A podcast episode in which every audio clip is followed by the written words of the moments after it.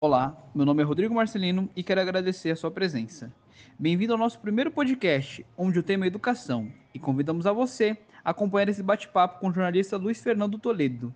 Bora conferir?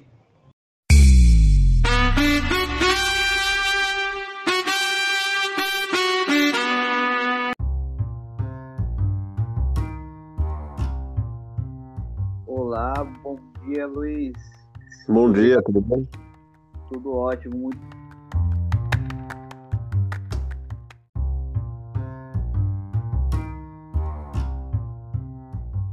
Daí eu gostaria de saber é, se você poderia nos contar um pouco sobre é, a sua participação no projeto Geduca, como foi, se você ainda participa. Certo, então eu comecei a trabalhar no Estadão em 2013 como trainee e lá é que eu fui ter contato pela primeira vez com educação quando me colocaram para ajudar na cobertura do Enem.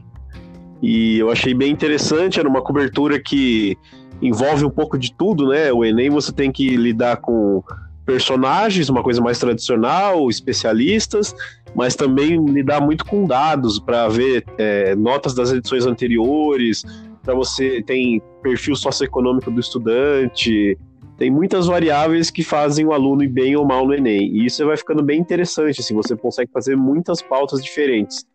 E acabei me interessando muito por isso, por causa dessa cobertura e depois porque acabei sendo contratado como repórter de educação.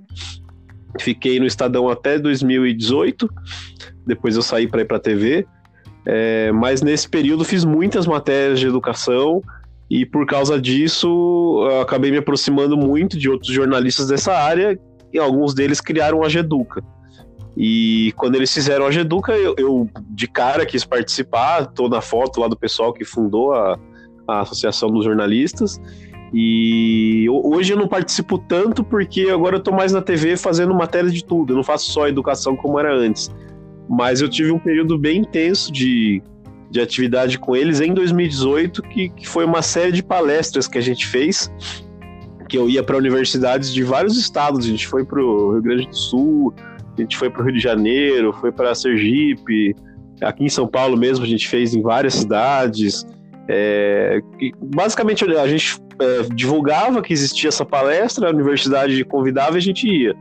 E a ideia era mostrar que existe essa área, porque o jornalismo de educação ele não é tão conhecido. As pessoas sabem que existe jornalismo econômico, jornalismo político, é, jornalismo literário, cultural, esportivo, é, mas poucas pessoas conhecem que existe uma área específica, né, jornalismo de educação e que tem uma série de exigências, né? Uma série de conhecimentos básicos para você cobrir essa área. Não é. Tem muita gente que acha, ah, eu tenho filho na escola, então tá tudo certo. Não é assim. Tem muito, muitos, é, muitas coisas diferentes. Tem provas de, de teste de aluno, tem avaliação internacional, tem o, o, o enfim, tem, tem muito, muitos itens que você precisa conhecer é, para fazer uma cobertura melhor, para não ficar só no óbvio, não ficar só no personagem, ter uma coisa mais aprofundada. E para isso a Geduca ajuda os jornalistas a conhecer essa área, até para eles se interessarem em fazer mais pautas, é, virarem setoristas, é, especialistas no assunto. Então é um trabalho bem interessante, feito por jornalistas de vários estados, inclusive. Sim, sim, e aí também engloba também uma das suas especialidades, que é o jornalismo de dados também, né? Isso, é, como eu comentei, o jornal, quando eu tive essa experiência com o Enem, eu percebi que a educação tem muito a ver com dados, né? Então, você vê que tem várias avaliações dentro da educação. Então, você tem desde o Enem, que é o que eu comentei, mas você tem também. Você tinha a Prova Brasil, o SAEB, que é aquele que compõe o índice de, uh, índice, índice de educação. Esqueci a sigla agora. O IDEB, é Índice de Desenvolvimento da Educação Básica que é um índice também que rende muitas matérias, porque você consegue ver as desigualdades regionais, você consegue descobrir que cidades ou estados estão indo bem apesar de ter uma, sei lá, uma renda baixa. É, e outras avaliações também, você tem o PISA, que é internacional. Então, sempre que você procurar nos dados, você consegue achar histórias interessantes, histórias diferentes e também tem muita gente, muito pesquisador nessa área, né? Então também é legal conversar com essas pessoas, saber o que, que elas estão fazendo. Tem sempre indicadores novos surgindo, então é, tem um que chama IOEB, que foi feito há pouco tempo. Enfim, tem, tem, tem vários indicadores para você saber o que, que é, o que, que funciona, o que é que não funciona na educação, né? E como é uma área que muita gente dá opinião, muita gente é, tem, tem teorias, enfim, é importante a gente sempre estar tá de olho nos dados para não ficar uma coisa no ar, né? Não ficar jogado, não ficar parecendo que é só opinião pela opinião.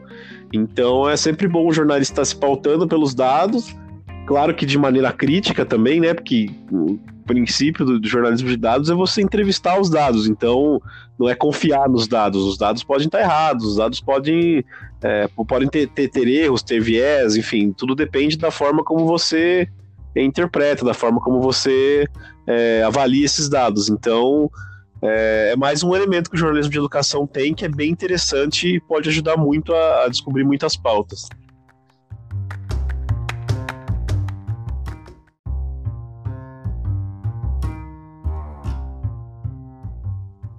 Sim, sim, é algo. É, não que a educação nunca foi relevante, pelo contrário, sempre relevante, principalmente agora, né, no, no, no tempo que a gente vive, onde é, é, é preciso estudar dados, é preciso estar atento, ser crítico, né? Exatamente, é uma, é uma, uma área importante da, da, da, cobertura e é interessante como ela sempre acaba entrando é, em, em, outros temas, principalmente na área da política. Hoje é muito politizado o tema da educação, então, é, por exemplo, teve até a discussão das escolas cívico-militares agora no governo Bolsonaro, muita gente contra, gente a favor uma coisa muito é, é, politizada, você tem a questão que esse governo coloca muito essa coisa de ideologia na escola, escola sem partido. Então, acabou virando um tema que, que saiu até da educação para falar de outros assuntos, né? A gente tem que estar tá sempre cobrindo temas diversos. Então, é, em 2015, em São Paulo, teve manifestação, ocupação de escolas, é, muito protesto é, por causa daquela questão da reorganização das escolas, que eles queriam fechar algumas unidades. Então, no fim das contas, a gente acabava cobrindo não só a parte de pedagogia, de educação mesmo, como também todo o universo que envolve uma escola, que se você for olhar na prática é tudo, né? Não é só educação, tem um pouco ali de política, tem os movimentos estudantis, tem administração pública, porque no fim das contas é você tem um ministério, você tem secretaria, diretoria de ensino, escola. É, tem um pouco de economia, porque você tem que entender um pouco o orçamento de uma universidade, o orçamento de uma secretaria, é, para onde esse dinheiro vai, quem vai gastar. Então, no fim das contas, quando você cobra educação, você está falando um pouco de outros assuntos também.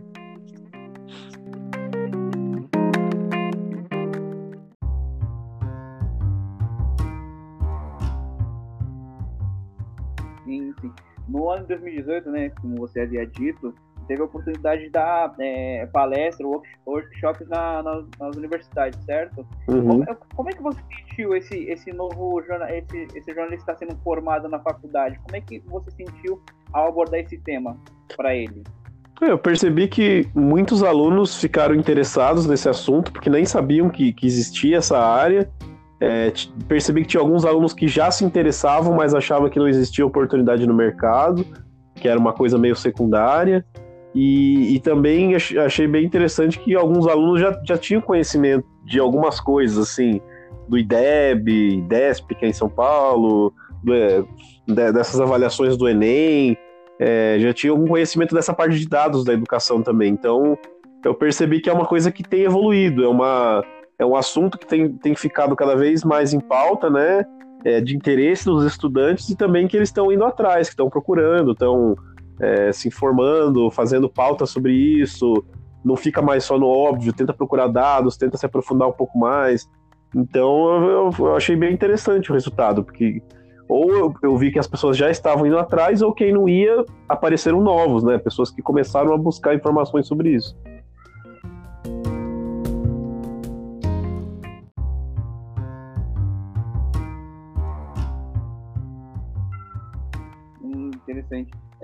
É, é uma, uma, agora uma pergunta pessoal que eu, que eu me questiono desde o ensino médio. Você acha que esse, esse jornalismo educacional deveria vir desde a escola base ou na, na, universidade, na, universidade mesmo para quem faz jornalismo? devido principalmente também por conta de aprender sobre fake news, aprender sobre notícia falsa, ou você acha que é na universidade mesmo? Ah, alguns conceitos talvez fosse interessante, né? Você trazer para a escola, principalmente esse que você falou, né? De você saber diferenciar uma informação verdadeira de uma falsa. Tem muita, muito projeto sobre isso hoje, de letramento, é, noções de. Não precisa nem ser jornalismo mesmo, né? Não precisa saber escrever uma reportagem, mas pelo menos que ela tenha uma noção de entender o que, que é um título falso, é, que elementos dentro de uma reportagem podem ajudar você a saber se aquilo é verdadeiro ou não, ou se pelo menos você tem credibilidade ou não. E, e isso é, é, cada vez mais importante, né? Porque a, a, confiança nas instituições, nos jornais, na, enfim, na mídia como um todo, é, vem sendo questionado, né? Principalmente por causa de redes sociais, por causa de WhatsApp, da forma como as informações se espalham. Então é importante que as pessoas tenham algum discernimento, é, vão atrás de informação em veículos confiáveis, vão atrás de informação é, que o texto passe essa confiança porque tem as fontes, né? É uma coisa que eu sempre tenho esse cuidado, assim, de quando for dar alguma informação, trazer a fonte. De preferência, colocar o link para a fonte original. Se for um estudo, um artigo, coloca o link para esse artigo. Se for uma tabela, coloca a tabela na matéria. Para, de, de certa forma, que o jornalista seja um guia para a pessoa e não alguém que a pessoa tem que confiar cegamente, né? Então, é, isso ajuda também quem não está muito acostumado com, com, com, a ler jornal, a acompanhar noticiário. A pessoa bata o olho e já veja, não, isso é um artigo de confiança, porque veja só, ele tem o dado, ele tem a fonte, eu cliquei na fonte e de fato abre um site do governo, ou seja lá o que for, de uma instituição de pesquisa, e as informações de fato estão lá da mesma forma.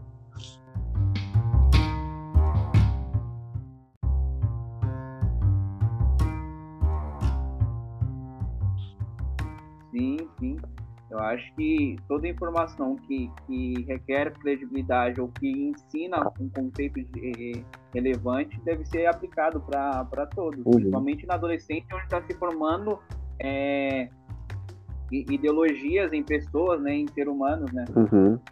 O Estadão tem um projeto legal hoje, se não me engano, se chama Estadão na Escola, em que eles pegam reportagens e transformam a reportagem em material didático. Então eles dão dicas de como o professor pode usar essa reportagem em sala de aula para discutir diversos temas. Então, isso faz com que o aluno seja obrigado a ler uma reportagem, entenda um pouco melhor, fique acostumado com o conceito do que é uma reportagem, com a estrutura da reportagem, e com isso ele busca se informar mais também, né?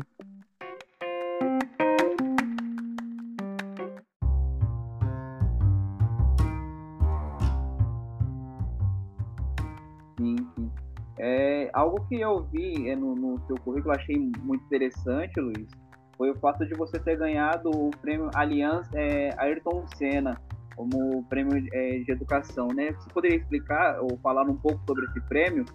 Como você se sentiu ao receber uhum. esse prêmio? Esse foi um prêmio em equipe, fui eu e mais três pessoas do Estadão, Paulo Saldanha, Vitor Vieira e Isabela Palhares.